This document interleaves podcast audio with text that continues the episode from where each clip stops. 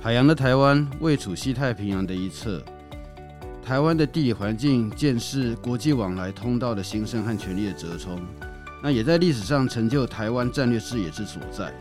那欢迎来到远景基金会台湾战略家频道，我们一起共同来探索台湾的战略视野。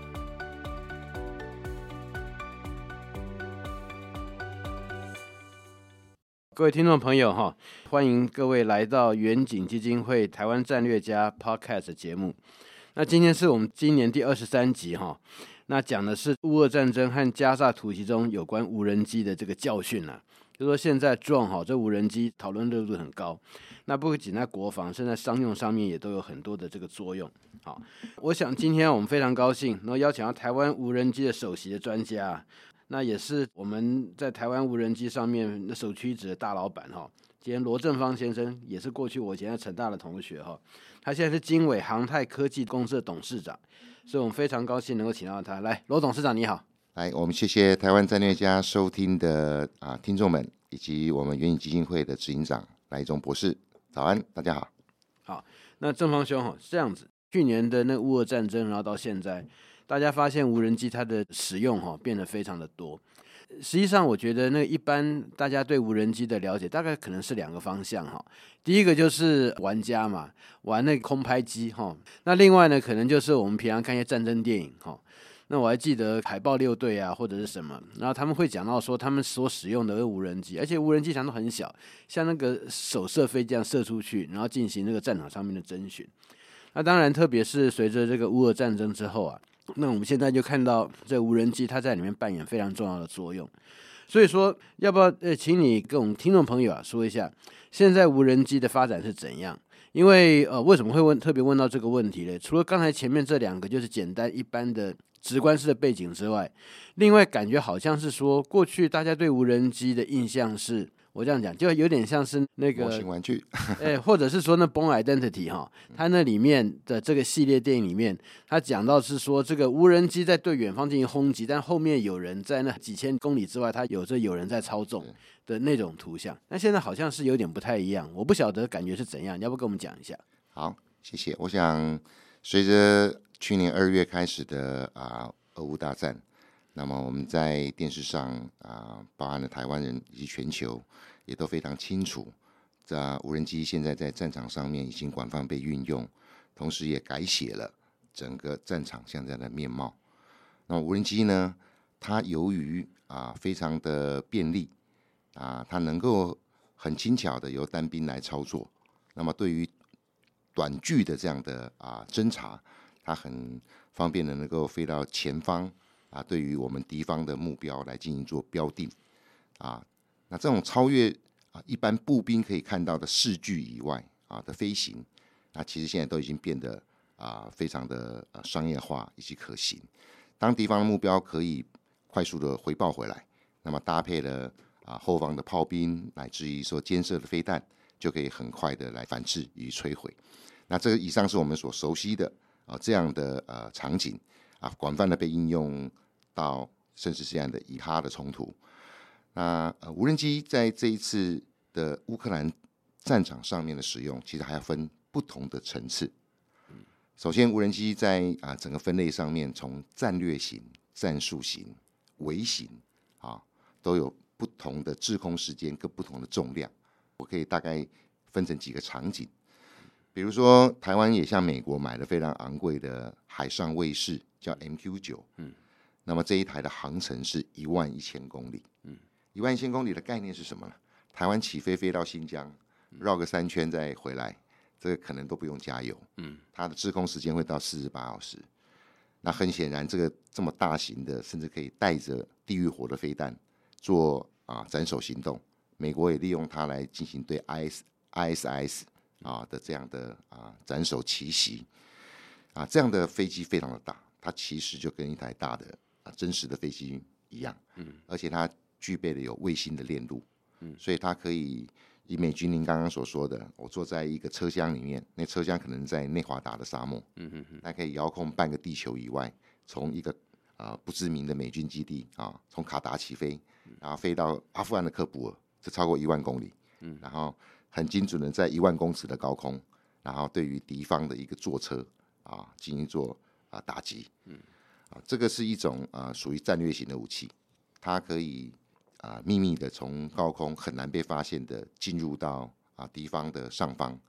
那么跟上面的卫星形成一种太空的。通讯的连线。诶，你刚刚讲到说它那个没有办法被发现，是因为那个那种无人机即使大型也非常小，所以说它在雷达上面看不到，是不是？是这个意思吗？是的，其实无人机它因为它的雷达的反射的截面非常的小，当然 MQ 九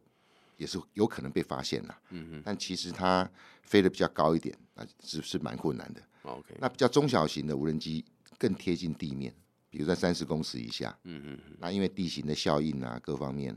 是啊、呃，更难飞，更难被侦测到啊。那 MQ 九这种叫战略型，那战术型呢？其实我们在电影里面也常看到啊，它距离可能不会那么远，从几百公里左右。那么作为战场上面啊，整个战场管理上面，作为啊前方资讯的搜查啊啊，以台湾来讲啊，这种战术型的，我们称为叫瑞渊，嗯啊，对于我们周边的海域，对于监控啊。船舰也好，地面上也好，那其实蛮重要的。那这种战术型的滞空时间呢，从几个小时啊到啊接近一天。我们乌克兰上面非常有名的叫做 TB Two 土耳其的，啊，它的翅膀大概是十四公尺。哦哦，MQ 九我刚刚讲的那个是二十公尺。嗯哦，这个就你都知道有多大。那 TB Two 在这一次呢，啊也发挥了很大的效益。比如说，它可以携带比较短短的射程的飞弹。嗯啊，可能几公里，但是它的飞行的高度可能都是一百一千五百公尺左右。嗯，那呃，它的航程呢，大概在三百公里左右。嗯哼，所以这一次啊，乌克兰战争，它在黑海啊，做了一个很意令全球意外的突袭。他从岸边飞了大概接近三百公里，嗯，飞到莫斯科湾号，嗯，哦，黑海舰队，俄罗斯黑海舰队的旗舰，嗯，在它上空，因为它有携带的攻击性的武器，对，所以。整个船必须去注意它，它有好几台、好几、好几架啊，这个小的无人机当诱饵这样，当诱饵。嘿嘿，那当它所有的防空火炮都对着它啊，在发射地面上的这个啊地对舰的飞弹。对，我记得海王星嘛，海王星，他们叫海王星，就是我们的熊二、熊三这种飞弹，然后就射过来。那其实飞弹速度很快，大概不到三分钟啊，就就到达。那让整个船舰来不及反应，嗯啊，那两发就把这样一万两千吨的船干掉了，嗯，所以这种飞弹再加上战术型的，嗯，这个攻击无人机，嗯，其实是一种新的战术了，嗯嗯嗯。好，那我们再往下讲一点啊，比如说在更小型的，类似一台摩托车大小，嗯，啊，那它可能是多轴的，那也可能是直升机的。嗯，在这次乌克兰里面，很快速的啊，被转换成从工业用到商业用的武器。嗯，从一开始可以投掷啊，这个摩洛托夫的鸡尾酒啊，哦、这个这个啊，有点火焰弹，枪榴弹会这样把它丢下去。哎，火焰弹啊，或者是说一个简单的，你说我们步兵在投掷的手榴弹，嗯，不会超过八十公尺吧？啊，可是无人机轻轻松松飞到前方几百公尺，嗯嗯，啊，那它就很容易在一个装甲车的上面就可以就可以把它丢下去。嗯，那这种场景我们也可以看到啊，就是说它透过了第一人称的啊视角的操作，我们叫 FPV，嗯哦，First Person View，First Person View，它可以戴着像 Goggle 啊这个眼镜一样的，然后呢啊，很像我们在小朋友的玩家，然后飞到前方去，然后就可以做精准的投递。那个飞机就不会很大啊，比如说我们在农业的，嗯哼农业的喷洒啊，物流的送货，其实这个等级。那另外一种啊，也是从小型到中型都有的，我们称为叫做游荡弹药哦，loiter bomb，对，loitering munition 啊，也就是说我们称为的自杀无人机。那自杀无人机呢啊，美国在整个中东的战场上面已经做了几千次反复的运用。啊，一个单兵带着一个可以折叠的啊无人机在身上，它只到一点六公斤，一点六公斤大概跟你的笔电差不多重。哎，是不是就例例如说类似像一般黄刀？对，像那个会像大疆那种的那种，它比它大一点点。啊，比它大一点，它比它大一点点啊，它大概呃这个几十公分，嗯啊一点六公斤，但是它带着的时候呢，它可以从身上啊，嘣一声把它弹出去，哦，翅膀打开，很像瑞士刀一样。OK，那飞到前方去呢？所谓游荡，就是在战场上面绕逛来逛去，利用 AI 的识别呢，看看你要打哪一个目标，威胁性比较高的，然后用自杀的俯冲，一次性的消耗。嗯，好，这种一次性的消耗呢，会结合飞弹跟无人机的，我们称为叫做游荡弹药。OK，这个也是在乌克兰这边已经啊。呃开始很广泛的被全球被注意，嗯，形成一种啊现代化战役里面不得不有的啊新的武器，嗯，所以说哈，如果这样来看的话，刚才讲的游荡弹药哈，呃，它的这个无人机基本上因为就是一次性使用嘛，都那个当然这无人机不能太贵，对不对？是要很便宜啊，哦，那这样才能要大量生产，哎，然后再来就是说这个游荡弹药到底它是 AI 识别自己去杀呢，还是说后面还是有操作员来决定要不要杀？基本上还是要操作员啦，Okay. 而且他打击的目标，这个影像还要分享给后方的指指挥中心，避免误杀误判。我们罗董事长那个在介绍这无人机战略型、战术型、哈呢微型等等这些的 size 上面的差别。那特别就提到，就是在这个乌克兰战争的时候，就俄俄罗斯对乌克兰这个战争，实际上这次是第一次哈，无人机用的非常非常 extensive，而且是在传统战争上面的使用，跟这个美国啊，他如果说是在对这个呃 ISIS 或者是说对那个恐怖分子哈，用那种几千里外这个地狱火飞弹，这个这这样的一个大型无人机，然后呃在内内华达的一个 trailer 里面在进行操控的那个感觉非常不一样。那我们就继续针对这俄乌战争现在这个无人机来继续谈探讨，因为在上一节里面有提到，就是说像这些这个小型的、微型的，它在几百公尺上面，然后咱们自己找目标哈，那个 loitering munition，然后那个看到目标就俯冲下去把它炸掉，但基本上目前来讲都还是有人在那边操作嘛。那其实是避免误击啦，啊，嗯、第一个就是啊，无人机在战场上的使用一直引发道德上的啊这个争议。那在民主自由国家，其实限制比较多，嗯，啊，不管我们刚刚说的，你要非常远方战略型的这样的攻击，嗯，啊，做斩首行动，啊，乃至于啊，在我刚刚说的热战，哈，这个这个地面部队很近距离的这样的做，那其实他们还是会要对于地面的的攻击目标稍微做一些辨识啦，还会还会再请示一下上面啦，哈，嗯，那。就技术上，我可以跟大家报告，它其实已经可以做到完全自动化攻击，嗯，这会非常残忍，你会变得没有感觉，啊，比如说它从 AI 学习上面，它还可以很清楚知道这个战车是俄罗斯的战车，嗯，不是我们的战车，嗯，啊，那啊，这个是敌方的步兵，不是我们的步兵，嗯，然后它可能不得到你的同意，就自动就撞下去了，对，啊，可是这样的非常自动化的这样的攻击，其实连民主国家都很担心。你要有一天机器反叛人的时候，哇，他不知道会不会回过头来来做这件事情，嗯啊。那另外在这次乌克兰战场上面啊，这个新的战术在发展，防御也在发展，所以就是反制无人机。对、嗯，一开始啊，俄罗斯被打的呃这个兵荒马乱了，但是最后也把这个电子干扰器拿出来。对，俄罗斯这边用了伊朗的啊无人机，嗯啊来攻击，那其实也开始有反制的武器，嗯啊，我们说 jammer 啊干扰器。这干扰器呢，一干扰的话呢，也可能把你虏获，反过来回来攻击你自己。对，啊，欺骗。嗯，那也可能掉下来的时候呢，你如果没有安全保险的话，底下是你自己的部队，也会影响到。嗯，所以还是要有一个安全的操作机制。嗯嗯。那么更多的是啊、呃，未来它不是一台去攻击。嗯，它是成群结队，蜂群，蜂群。我们在好莱坞的电影，你刚刚讲的这个白宫陨落这样子看到，第三集嘛，一开始，哎，对，一开始这个总统嘛，乌压压的一片，啊，然后你就算有一些部分的被打掉，嗯，但它掉下来完了以后，还是会攻击到主要的目标，造成很大的伤害。嗯，其实以民主自由国家这边要用这种蜂群的战术去打击。经常还会受到很多的控制了，嗯，但反过来讲，我们现在讲邪恶的轴心呐，嗯，或是恐怖分子，他没有在管理这个的，对，啊，以伊朗在啊、呃、战争的中期以后，他就用非常便宜的中国零件组织成这种可以群飞，嗯。啊列阵的，嗯。啊飞弹，它是无差异的，他根本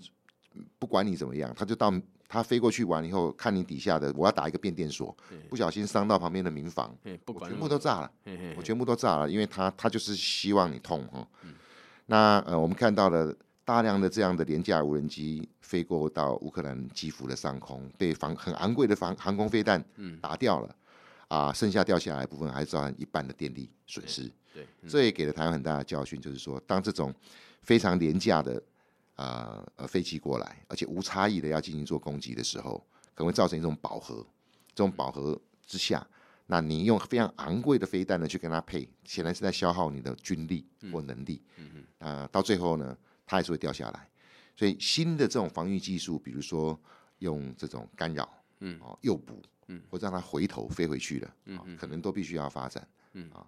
那果然我们那时候的担心并并啊、呃、不是多余的。以这次我们看到的这个哈马斯，嗯，他就用这个哈。甚至他的推进器是五千枚火箭，五千枚这种呃呃铁钢管，然后装上了这个这个蔗糖，配合肥料做推进器的。我想到我们火箭阿伯讲说，火箭阿伯讲，台湾的那铅笔飞弹呢，就是这样做的，就这样做的啊。它推进就是这样，很很简单。那它不求飞得很远，啊，不是几百公里，那几十公里的距离，然后呢，它也不要瞄准的准头，它可以掉到住宅区，它都不管。但是它可以做非常非常多啊，蜂拥而来。那这个就要新的反制手段了哈。那对于这种做超限战，然后这一个呃不顾人道，那可以很廉价的大量的生产这种无人的机具，或者是短程的火箭，那啊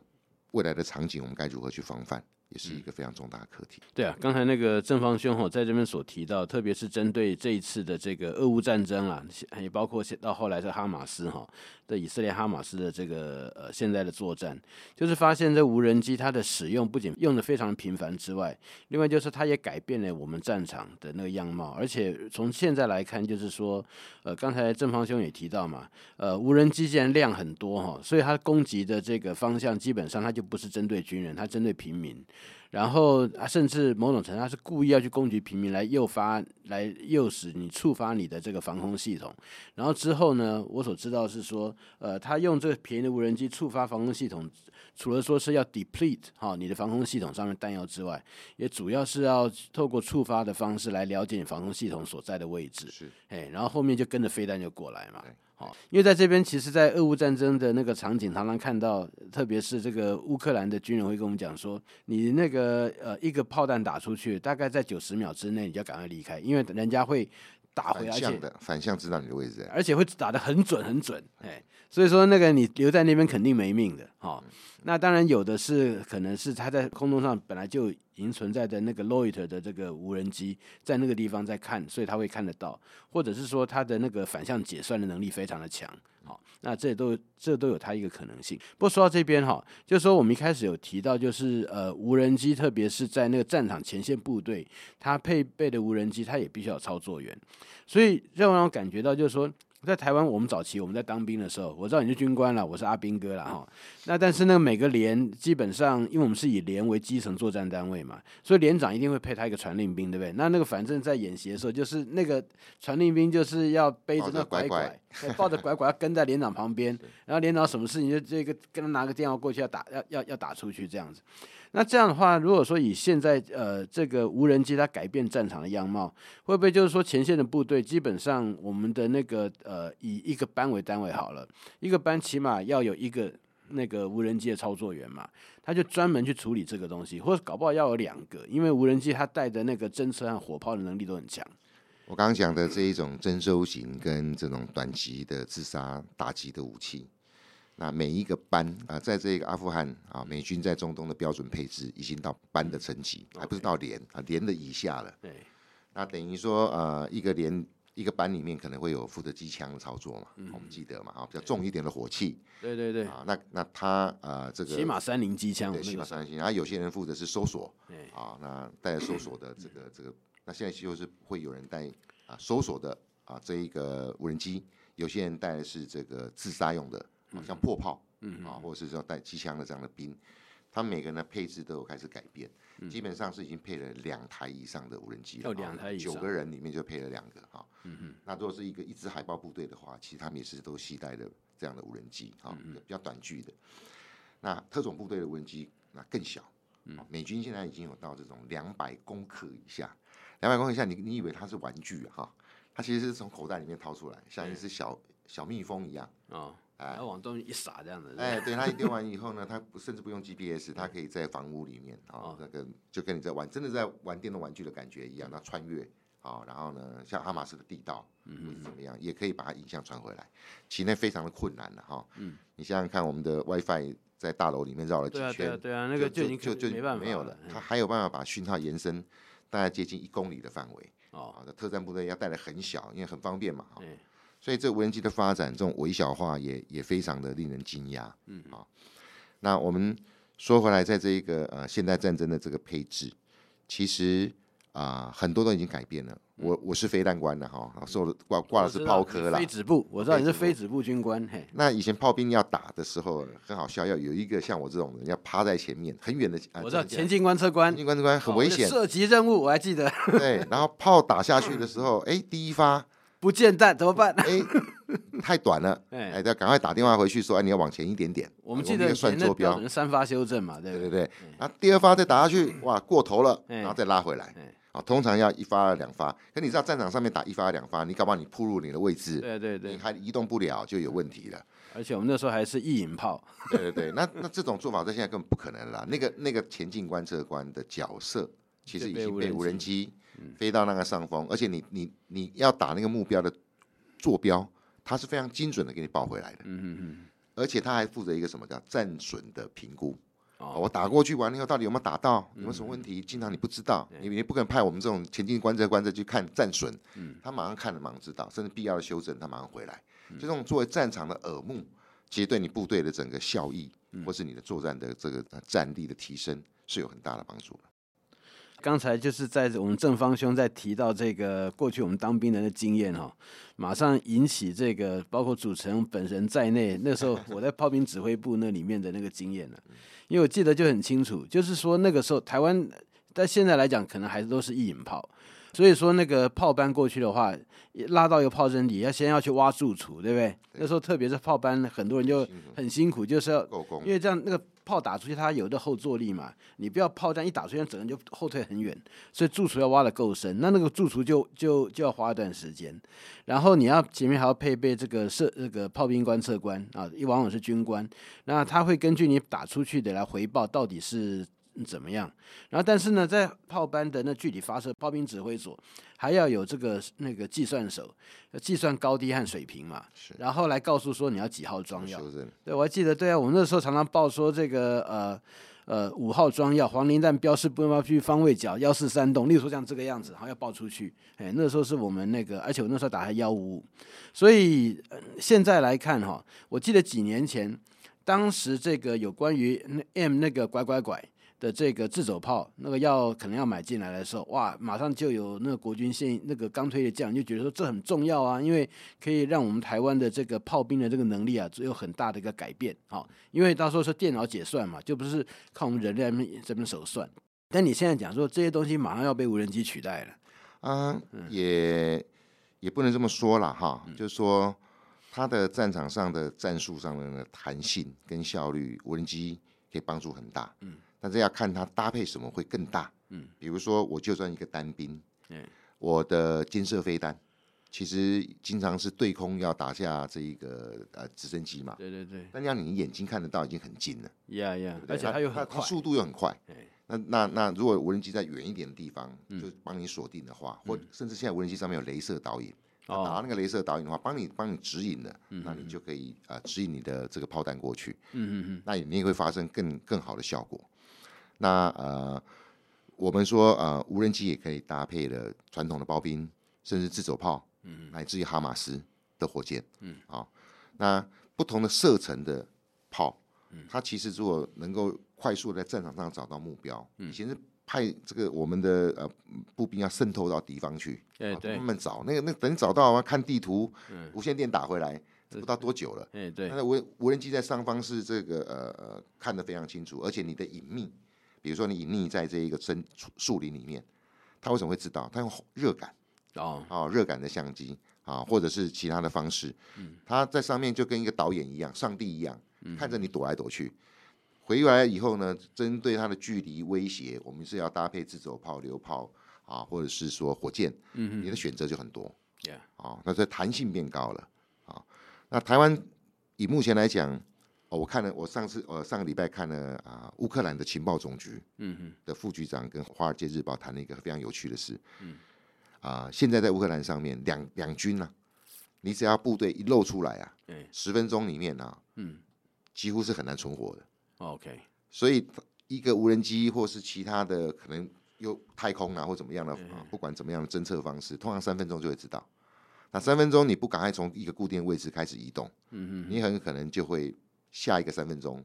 就一个致命的武器就打过来。哎、而且很糟糕哎、如果说被发现，他会捕获你的那个目标的影像，然后他就追踪你。是要说这个意思，已经不是说我这个这个时候发现，然后赶快再跑一跑就没事了。是，你看这一次发现完了以后，你要跑，他无人机会追着你、啊，跟着你啊，对啊，跟着你啊，啊，跟着你。如果必要的时候就撞你，那如果无人机携带火药不够，不是没有办法摧毁的，他也可以立刻把坐标报回去，就补了必要的啊这一个啊打击武器就过来了。而且现在的炮弹上面都装了套件，嗯嗯，它有 GPS 的修正，嗯，啊 GPS 会报精准的目标，这种呃还可能弹弹体的本身还是母子弹，嗯，所以飞得非常远，非常的准，要达到了这个目标啊，非常的容易，嗯，啊，而且一片打下去的话，像最近的这个 ADCMS 哈、啊，这种这种特殊的炮弹，它把整个俄罗斯占领的这个机场哦，扫荡。然后呢，这个直升机啦，这个这个这个都没办法起飞啊，都没办法起飞，然后也把它通通摧毁掉。嗯，啊，所以呃，已经不是数人头嗯哼，的战争了。哎，啊，但战争打到呃，可以用科技啊的补充，这对台湾的启示很大。啊，我们对于中共这边来讲，如果用绝对的人头来说，我们可能比不上。嗯，但是如果可以补充大量的这样的无人系统，嗯，其实就本身的平衡上面是很重要，所以我们称为这个叫不对称。嗯啊的对抗啊，当然我们在也要注意到，中共也是非常厉害的用无人机，对，这些这些不对称对抗。比如说，我们最近也经常在谈一个名词，叫灰色地带的战术啊，这 Grey Zone 啊，中国擅中共人民解放军擅长这一个人海战术，嗯，好民把民众混在军战术，哎军军队混在一起，你是打或不打，哎。啊，这种非常不人道的，或者我们也看到了他。海上的渔民现在有几十万艘的渔船，几十万哦，都纳管在人民武装部队底下，接受金钱的补助，平常就帮你这个做 spy 啦，啊，回报消息啦，打仗的时候呢，立刻就就换个身份，枪拿起来就变民兵了，嗯，那这种铁壳船在海上也经常抢劫啊，抢劫我们啊，抢劫东南东南亚的国家，让大家非常的头痛，嗯。那他们擅长做的就是围岛。嗯。啊、哦，那啊，不管对为什么越南啊、菲律宾啊这么讨厌他，然后我们我们在前线的小岛，嗯，他动辄就是这几几百艘、上千艘，一下就围起来，围起来，嗯，甚至现在更夸张了，前一阵子还把我们电缆，嗯，啊啊剪剪掉，还说什么渔网弄掉，嗯，其实这都是这种不对称啊、非常规的做法，嗯，那你要用用用部队去反制他，他搞不好也你也你会有有有忌惮或等等，但他就是啊啊软土深掘。啊，一步一步推进，讲的就是死不要脸，就对，死不要脸，那一步步推进，那这个就很危险。那对对于这种铁壳船，我们如果用一枚一亿的这种雄山飞弹，当然打得到了哈。上次误击也打得到渔船了，可是一种浪费，对，一种浪费。所以我们如果在外岛的前线，不是请很多年轻人哈过去哈趴在沙滩上拿着枪，是摆了很多可以自动起飞、自动瞄准的弹簧刀，嗯，就是这种我们说。啊，这种刺杀无人机，嗯、那个工厂做做几十万个都没关系。嗯嗯嗯。啊，那自动像哨兵一样，啊啊，排在这个海岸海岸边，嗯、你就算来围我，我也可能必要的时候我全部反击。嗯嗯那他就会思考这个代价。嗯。啊，他就会思考说啊，我我们我你你来攻击我们，我们有没有人命的损失？嗯。但是我们有反制你的能力。嗯。那他就必须要在三思。所以大量的提升这种，特别在外岛离岛的。无人系统的部件，不管对我们的情报的征收，或者甚至是必要的啊短程火力的啊攻击，我个人觉得是非常重要的。其实像这些部件哈，也可以，例如说放在很多我们没有人驻守的那个岛屿啦，那那种礁石，那就反正你就摆几个那个可能发射套件在那个地方，远方遥控啊。哎，一旦战争起来的时候呢，通通都出来了，通通都出来。哎，那因为那个我们讲到说台湾这边哈，我们讲台风金嘛，然后那个呃。包括这绿岛、蓝屿啊这些，但实际上那些它都还是有人的。是，像澎湖那边就非常多无人的那个岛岛屿。哎，那实际上这东西对我们来讲也也会担心啊。那老公会不会有的时候又就摸上去或怎样占领了？对啊，像我们这个呃南海的岛礁，他们就是这样一个摸掉一个的，嗯、一个一个占领的。对，所以说在那边哈摆上我们的这个无人的那个系统啊，平常当哨兵啊，那有事的时候就变成我们的攻击的武器，这也是很有用。不过当然这边哈，其实也是牵涉到我们这个国防，有时候思考思想上面也要有一些新的变革。那在这边可能就问一下，就是说刚才你提到我们呃台湾可以这个就大量的配属这个无人机，那当然老我们也知道老共我们想得到，他们也会想得到。但回过头来就是我们的这个能力以及我们无人机现在的这个呃这个功能到底是到什么样的程度？呃，你可以讲话，要不要跟我们分享一下？我想我。军用军规的部分比较机敏，我不方便说啊。台湾的无人机的产业的发展现在分成三大块。军用军规主要是啊，我们国防部中山科学研究院，嗯，它发行比较大型的载台。那大家耳熟能详的，比如说我们的剑翔啊，国贸航太展都展出了啦，甚至可以飞一千公里。嗯，OK。啊，对于这个福建沿海的重要的这个啊雷达站啊港口，甚至未来航空母舰。好不好？我们不用用有人的战斗机，嗯，对对对，空飞行员很昂贵嘛，哈，也很宝贵。先派这种自杀的无人机过去，引诱他开火，嗯嗯嗯，啊，即便我们被击落了，也上面没有飞行员，但是他没有击落的这种精准啊游弹弹药，自杀的无人机就可以进行做目标的攻击。那类似这样剑翔啊，数量是还不够啦，好，但是它可以借由大量的民间的协助的生产，可以起来，比较中小型的。像这种啊、呃，我刚刚所说的目标获得，嗯，其实也要求蛮多的。我现在我负责的项目是要到一百公里，哦，这个要飞行一百公里的通讯，啊，飞行时间六个小时，哦，六个小时，那那个通讯范围能到一百公里，可以到一百公里，OK，啊，那已经到这种地步了，或者是小型的，我们刚刚说的取代掉大疆，因为绝对不可能用中国货，那五到五公里左右，很快速的在前方可以报回来给啊地面部队的，嗯，这种微型的。我们也都有自制的能力。从去年总统说要成立无人机国家队到现在，那大家很多公司大家集体起来帮忙，嗯、已经可以做到百分之一百不用到中国的零件。OK，也许没有办法做像他们那么那么便宜，但是我们已经在开发我们自己的零件，或借由其他盟国啊的帮助，嗯，呃，完全取代掉不对中国再依赖。那这个几千台的无人机啊、呃，未来在两年到四年的时间。会陆陆续续配置到各个部队，我们的义务役从四个月提升到一年。对，其实那个基础训练四个月之后的八个月，嗯，未来很可能我们的年轻人就会有机会用到这些无人战具。OK，而正是在退伍之前，他就可以领到证照。退伍之后很很酷哦，很酷哦。那他他还可以去做无人机送货啊，对啊，哎，做无人机巡检啊等等的服务的。那怎么办？那我们的那个 Uber 的那个配送员，我个人是希望把 Uber 全部无人化了。哎呀，对，年轻人还回来写程式啦，不要那么危险。那个骑摩托车在在在街上真的太危险了。我认为以后这个送货这种比较劳力密集的事情，一定会被无人系统来取代。那以我们现在量产能力，你的了解是怎样的？啊、呃，以目前这种几千台的规模，我觉得不是问题啦。嗯，啊，以我们啊、呃，在在啊，无人机的产业界，现在慢慢把自己的产线建起来。嗯，我们要谈的是未来打仗的时候，乌克兰现在一个月要用到一万台。对对对，而且一万台是损失一万台，是损失一万台，只是说话要更多啊。那他已经在上个月提出，他至少要二十万台。对，啊。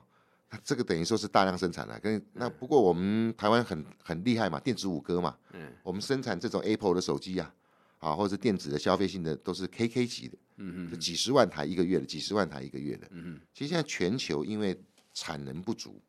啊，库存不足，嗯，所以都在期待台湾这边，但因为不可能找中国做，嗯，啊，都在期待台湾这边的产线能够开出来，OK，而且借由因为。你做一百个的钱，跟做十万个的钱，那完全不一样啦。对啊，做十万个单价就降了很多了。对对啊，那所以各国现在真的是在期待台湾的产业界能够形成他们的信赖供应链，嗯，同时能够快速的可以补充。他他们有投钱到这边来帮我们建立我们的产业链吗？已经有在合作了啦。嗯、OK，好、啊，至少在关键的元件，以前是卖我们，现在是寄转给我们，希望把它做更便宜化的生产，这就很大的改变了。我想哈，就是说今天听到这个罗董事长在讲到无人机，一方面是我们在聊嘛，就是无人机它对于现在战争的，以及包括说我们的那个生活上面的一些重大的改变哈。那同时也嗯，最后也讲到呃，在无人机在台湾军事以及我们自己生产能力上面的一些发展。那我想哈，那个这个无人机对我们未来生活的影响是这么的重大哈。那以及对两岸这台海上面的防卫所扮演的角色也是会越来越高。所以说，我们日后还会针对这个题目，我们继续来做一些讨论哈。那特别是台湾的军军队会不会呃，要如何因应这个无人机的这个发展？特别是自动化，不要说无人机，是包括无人船，哈，包括无人载具，甚至机器人等等。那那个在我们的那教范和准则上面，也跟着有一些新的这个变革，这是蛮重要的议题。那我们今天非常感谢这个罗董事长，呃，谢谢执行长，谢谢大家。哎，来波隆来这个地方，哦，他大家还有机会再来往我们再往下聊。OK，好，非常谢谢。